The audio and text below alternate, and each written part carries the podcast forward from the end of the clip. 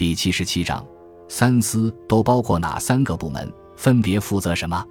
三司是明代省级地方政府的三个权力部门，分别是布政司（全称承宣布政使司）、按察司（全称提刑按察使司）、都司（全称都指挥使司）。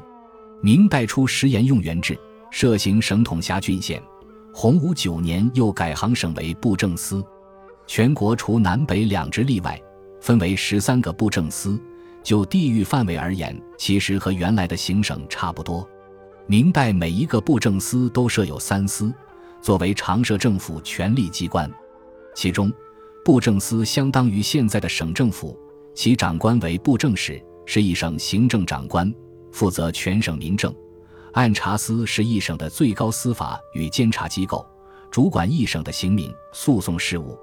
同时，也是中央监察机关督察院在地方的分支机构，对地方官员行使监察权。按察司长官称为按察使，别称聂台。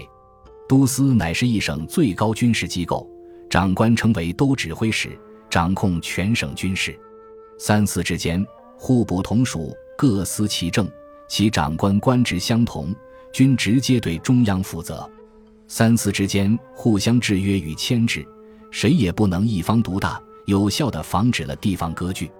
可以说，三司的设立正是明朝政府中央集权、地方分权的治国方略的体现。